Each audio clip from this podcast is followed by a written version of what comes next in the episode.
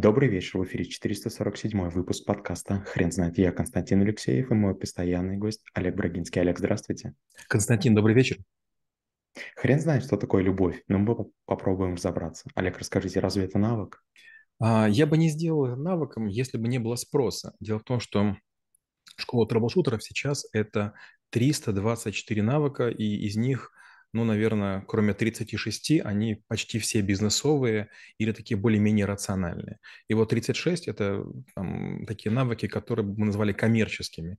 Допустим, личная эффективность, любовь, отношения. Для меня это навыки спорные, тем более, опять же, ну, как можно кого-то научить любить? Но, да, есть запрос, спрашивают, что такое любовь? Допустим, Всемирная организация по охране здоровья, она считает любовь болезнью. Это кратковременное душевное расстройство, при котором человек очень очень сильно переживает, если там или не может находиться вместе со своей любовью, или наступает какая-то несовместимость. И вообще, вот особенно подростки, если вы помните, э, в свое время, да, бывает такое, что вот там не знаешь, как подойти, не знаешь, как, как, как действовать.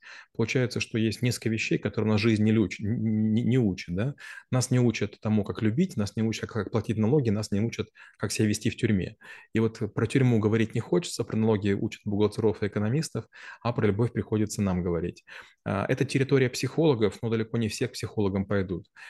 Кое-кто хочет научного осмысления, кое-кто хочет понимать влияние гормонов, кое-кто хочет понимать э, реальность и вымысел. Дело в том, что есть некая наведенная история, когда вам что-то нравится в другом человеке, но это симпатия. Есть любовь, которая сжигает, есть любовь безответная, есть э, любовь, в ходе которой а, другим человеком пользуются. И вот, вот эти вот виды любви, вот эти ви, виды отношений мы рассматриваем. Олег, когда я готовился к, этому, к этой теме, к этому подкасту, я все время задумывался об а, конкретизациях а, э, этого понятия. Скажите, а вообще возможно ли говорить в, а, в любви о каких-то метриках? Не хочется, скажу сразу, не хочется. Я такой пример скажу. Значит, когда-то в Киеве была такая штука, называлась софт панорама. В Институте кибернетики имени Глушкова один раз в месяц, какой-то день был, я не помню, собиралась куча людей, и в этот день приезжали очень многие, потому что можно было за 5, а, кажется, рублей купить сборник софт панорамы, то есть все новые программы, которые только появлялись. Тогда еще не было интернета, было Фидо.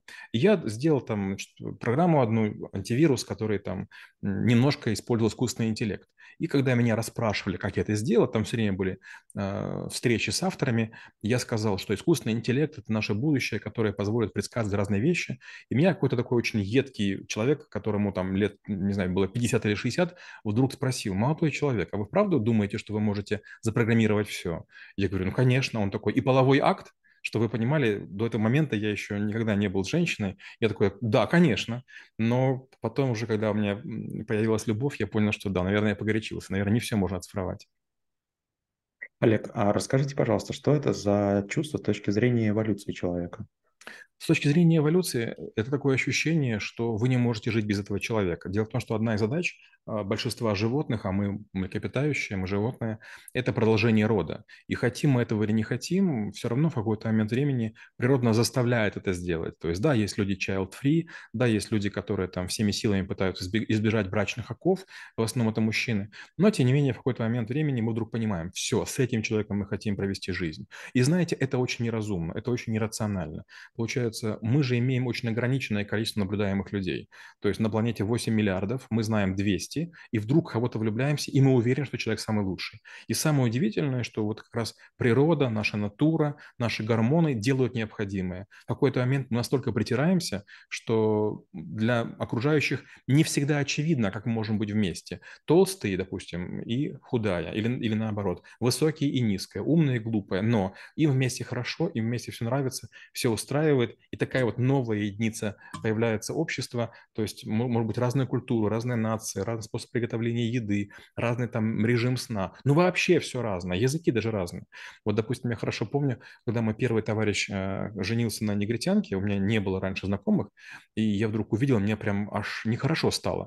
То есть, получается, я все время видел пары, где оба человека были там или русские, русский украинка, там, ну, казахи, молдаване, ну, какие-то такие более-менее похожие люди. И тут такой жутчайший контраст. Он такой весь белобрысый, почти ирландец, а она такая черная, прям как смоль. Каждый из них по-своему интересный человек. Но это было так странно. Но их брак, по-моему, продержался лет 10, то есть дольше, чем у многих, у других, которые более похожие были. Олег, а как вы считаете, а можно ли вообще прожить без нее? Можно ли зарабатывать деньги, достигать высот, а, достигать целей и приходить в пустой дом? Конечно, можно. Да, у меня есть несколько знакомых, которые прям жутко отрицают любовь.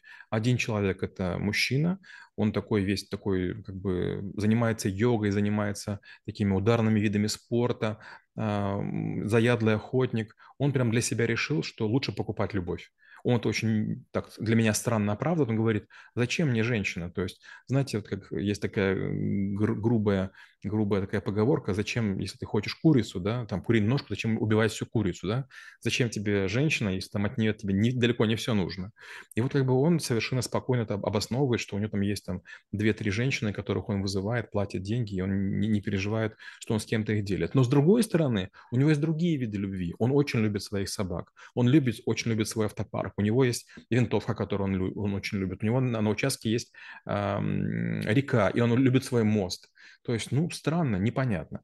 И наоборот, э, есть люди, которые вот настолько влюблены друг в друга, что чем-то жертвуют. Допустим, переезжают, потому что одного человека релацируют. Или, например, ради ребенка соглашаются, что нужно сменить климат. Олег, как думаете, а любовь– это понятие, которое эволюционирует? Безусловно. Я думаю, что в нашей жизни ничего стабильного нет. То, что нам казалось э, нормальным или там, казалось можно улучшить, э, да, сегодня мы думаем, боже мой, как же было нам замечательно. Знаете, есть такая шутка, разговаривают два охранника возле королевского замка. Один говорит, слушай, когда уже будет хорошо? Второй говорит, хорошо уже было. Олег, а скажите, пожалуйста, есть ли какая-то методология для того, а, чтобы мужчинам, я все-таки про мужчин сейчас имею в виду, а методология, как проявлять это чувство. Ну, во-первых, э, понятно, что сегодня уже есть много различных методик, в первую очередь пикаперских, да. Во-вторых, э, много есть вообще изданий. «Мужчины с Марса, женщины с Венеры». Очень такая циничная книга, но я всем рекомендую ее прочесть. Она, может быть, и, и так не, не очень интеллигентно написана, зато честно.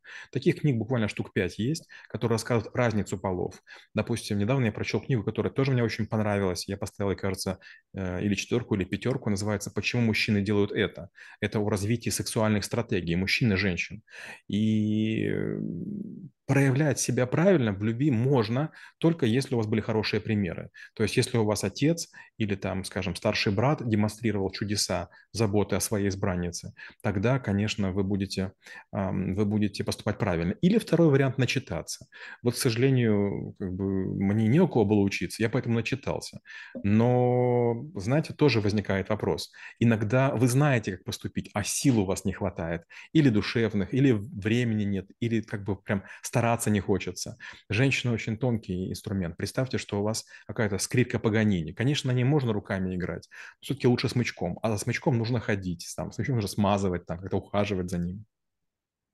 Олег, скажите, а как вы думаете, есть ли какая-либо формула а, пропорций, в каких пропорциях нужно отдавать и принимать любовь?